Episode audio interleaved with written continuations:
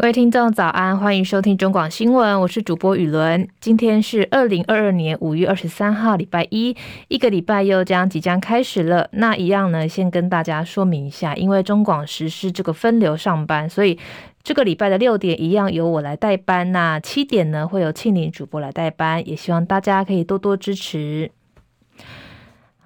好，那新闻一开始呢，一样先来带大家关心天气的消息。气象局表示呢，今天开始会有封面在台湾的北部徘徊，各地的水汽呢也会开始偏多，包含北部跟东半部地区呢会有局部短暂阵雨，其他地区呢都是多云的天气。一直到了中午过后呢，中南部的山区需要注意这个对流云系带来的瞬间强降雨。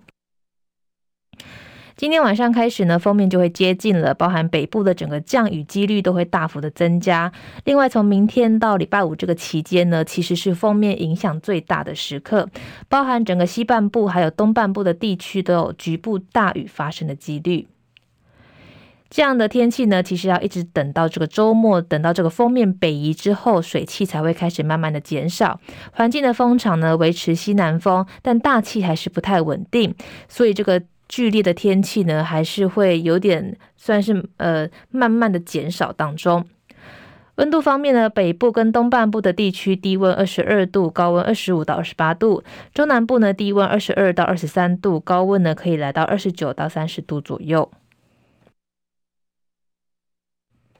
国际消息：美国白宫国家安全顾问苏利文二十二号接受媒体访问的时候，预先回应了台湾将不会成为印太经济架构 I IPEF 第一轮参与的国家，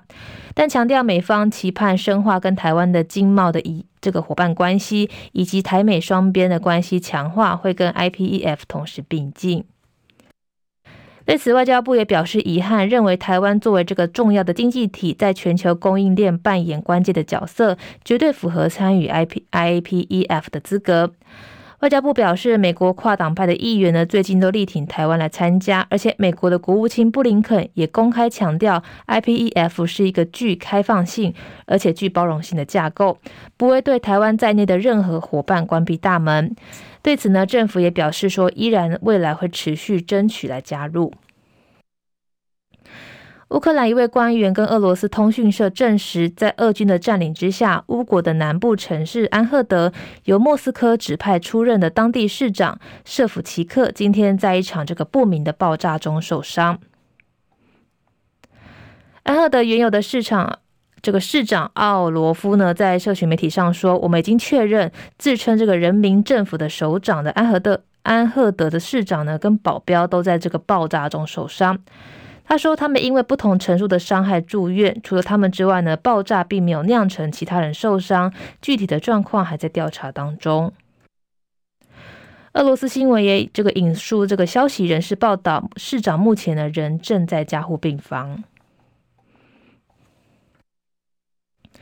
美国白宫今天表示，预计食品及药物管理局 FDA 呢，将在未来的数周内允许五岁以下的儿童来接种莫德纳疫苗。应对协调官吉哈接受美国广播公司新闻网 ABC News 节目访问时说，莫德纳已经完成这个紧急使用授权的申请程序，FDA 的专家正在审查资料，预计未来的几周内呢，将会做出结论。其实另外一个重点呢，是最近世界都开始流行大量的这个猴痘的这个病毒。吉哈也说，美国预计会出现更多的猴痘的案例，但是他们呢，有能力来应对这种病毒。台湾消息，这个国际影音龙头 Netflix 因为在脸书上贴出一个嘲讽买不到快筛试剂的迷因图，遭到不少网友出征，也有不少的这个知名人士出来声援，包含国际桥牌社的导演王以新。最近他就分享，国际桥牌社跟 Netflix 曾经谈过几次的合作，但是最后呢依然告吹。他说：“我不知道真正的原因是什么，但是我知道这个突然的变化让国际桥牌社这个敏感的作品。”版权方寸大乱。不过这样的说法呢，其实也引来不少网友的批评。他们就说啊，应该不应该就是如果不买单就扯到政治，这样呢，其实跟情绪勒索没什么两样。台北市长柯文哲昨天晚间 PCR 确诊，他也公开这个身体的状况。他说，昨天早上起来之后呢，有喉咙痛，然后也有咳嗽的状况。后来呢，跟用这个快筛试剂跟红海创办人郭台铭借他的口水 PCR 检验机呢，发现都是阳性，所以就立刻去医院的门诊。一直等到昨天晚上六点多，自己就收到这个 PCR 阳性的通知，他也开始思考说，开始就是如何避免传染给家人，尤其是每天都要去医院的老婆陈佩琪。另外，他也开始思考台北市的量能。他说，目前的台北市的医疗量能其实还算足够，自己呢也有这个医疗的知识去判定要不要再做进一步的治疗。他也打算趁这次这个机会呢，用确诊者的角度来检视目前的防疫体系，还可以更如何的优化。接下来是十分钟的早报时间。首先，像是联合报啊，跟中国时报，其实都谈到了疫情的消息。联合报表示，逾三成的死者呢，确诊两天内死亡。这个快速死亡呢，专家也示警说，防疫跟医疗的体系其实都出现问题。今年四月到昨天，国内一共有五百四十三位的新冠肺炎死亡个案，其中有一百位的个案确诊跟死亡在同一天，占了百分之十八。有七十七人呢在确诊隔天死亡，占了百分之十四。四十九天之后，哎，四十九人呢死后才确诊，占了百分之九。合计呢有四成一死亡的个案为确诊之后快速死亡，而且来不跟这个来不及确诊。对此，前疾管局的局长苏益仁说呢，上述的统计数据代表整个防疫体系、医疗体系其实都出现问题。如果不能及时补救的话，死亡人数恐怕恐怕会再飙升。指挥中心指挥官陈时中说，目前这个疫情属于高原期，会不会有高峰，还要再看看。发言人庄人祥说，之前做过这个高中低的推估，疫情的高峰应该落在单日十万人确诊，推估七月底才有可能会明显下降。另外，从今天开始，快筛视同呃快筛阳性视同确诊适用对象扩及到原住民跟离岛民众。陈时中说，一旦确认行这个行政的通报流程，将在本周宣布全民均适用快筛视同阳性确诊的原则。只要符合口服抗病毒药物的适应症，由医师直接开立药物。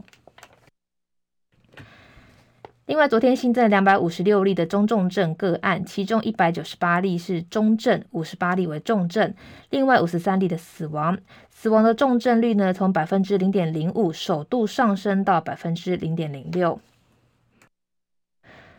苏益仁表示，当这个长照的几乎这个重症的人数变多的时候，全部送到医院，医疗量能很快就会面临崩溃。如果没有办法送到医院，会有越来越多的染疫住民死在机构，这个是医疗量能的重要指标。苏益仁说，确诊人数飙升，除了防疫体系面临重大的挑战之外，还出现这个就医的拥。通通道拥塞，然后医疗的量能逐渐不足，照顾品质呢会开始变差。像是最前端的快筛阳性确诊排队的 PCR 裁检，可能要等到三四天才会有结果。但是年长的人只要拖上三四天，没有能及时用药，状况就会变得很棘手，以至于确诊跟死亡的时间也会靠得很近。台大医院智慧医疗中心副主任李建章就说呢，指挥中心想要压低致死率，关键就是在提前诊断的时间。他目前观察社区盛行率，快筛阳性已经可以作为这个通确诊的通则，才能减少伪阴性酿成的延误。另外，也要提供这个更方便 PCR 的检测管道。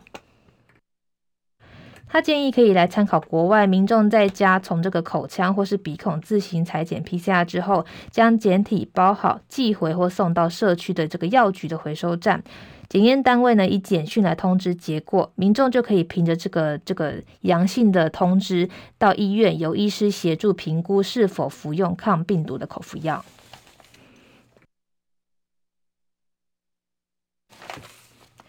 接下来是中国时报的头版头条，一样也谈到了这个快速死亡，百分之五十五确诊后五天内死亡。陈时中辩称不认为跟投药太慢有关。中华民国防疫学会理事长王任贤说，欧米狂的特性呢，其实不是一到两天就会死亡，如果病患在二十四小时内死亡，不排除是这个猝死，而且多数的病患本身都有心脏的相关疾病，因此可以先排除。但是在确诊之后的二到七天内死亡，就表示诊断有延误，未能及早投药，这也是医疗量能是否崩溃的重要指标。确诊的二到七天内呢，必须尽力把这个死亡率压到零以下。防疫指挥官陈时中昨天坦言，这波欧米狂的死亡时间相对比较短，但是不认为跟投药太慢有关。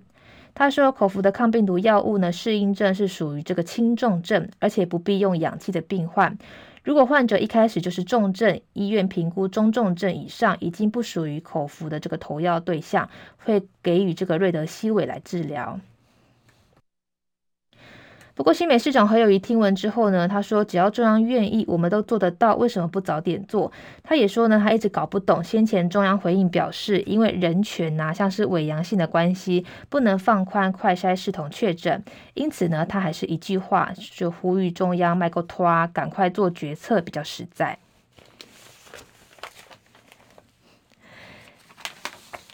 接下来是自由时报的头版头条，谈到了。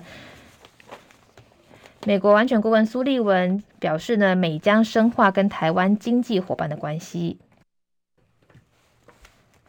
美国总统拜登二十二号傍晚结束访韩的行程，抵达日本，预计访日期间宣布启动印度太平洋经济架构 （IPEF）。随行的白宫安全国家顾问苏利文说，台湾虽然不会成为创始的成员，但美国正在寻求跟台湾深化经济伙伴的关系，包含高高科技的领域。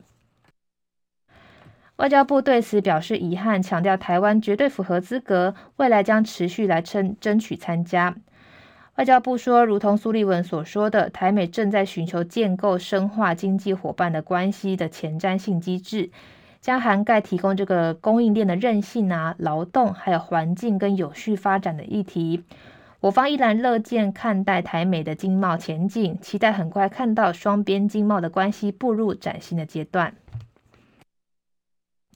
美国拜登总统预计二十三号进入皇居拜会德仁天皇，为天德仁天皇即位两年半以来首次接见外国领袖。美日领袖峰会预计在下午登场，中国军事动向、北韩这个核武的研发时间将会是峰会的重点。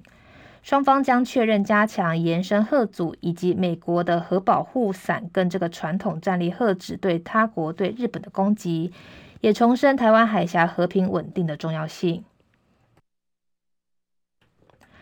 另外，美国总统拜登二十四号将跟日相岸田文雄、印度总理莫迪跟澳洲的新总理艾班尼举行这个四方安全对话峰会，将聚焦针对中国议题进行合作，也重申不允许以武力片面改变印太地区的现状。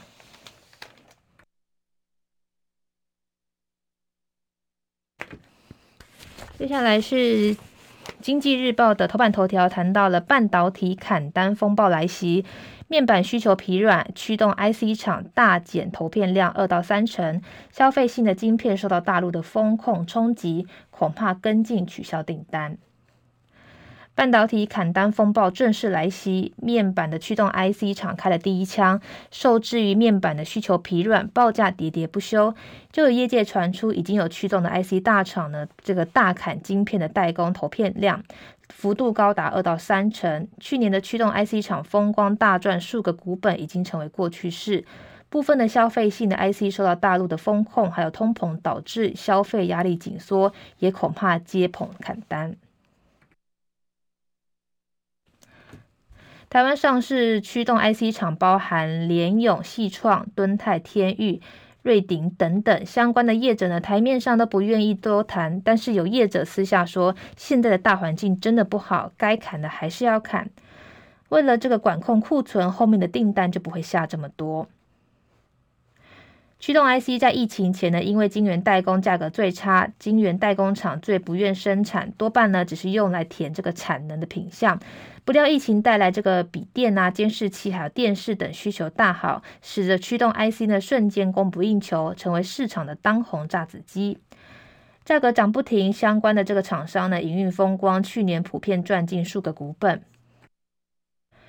如今需求的这个热潮退去，尤其面板市况大幅修正，价格跌翻天，拖累了这个驱动的 IC 市况由天堂跌落凡间，使得驱动的 IC 厂措手不及。就业者不会言说，还这个潮水退了就知道谁没有穿裤子。除了去呃，无论是一线、二线还是三线的驱动 IC 厂呢，都抢搭这个报价大涨的列车。有 IC 就等于钞票，甚至引发晶圆代工重复下单的问题。如今市场回归平淡，厂商们不再有这个机会才可以赚，比的就是谁的底子厚，产品竞争力强，业者全面大赚已经成为过去式。接下来是《工商时报》头版头条，谈到了大陆清零政策冲击大。苹果计划增加越南、印度产量，苹果链重新洗牌。在中国坚持严格的动态清零之下呢，苹果公司传出调整供应链的消息。外媒二十一号引述消息人士报道，苹果为了应应中国大陆的防疫政策，已经通知部分的代工厂商，希望可以增加印度、越南等中国以外的量能。以苹果链涉及的量能之大，业界正在密切关注是否带来一波新的出走潮。新闻之后呢，要提醒大家，今天一样会有雨，所以出门的时候要记得带把伞哦。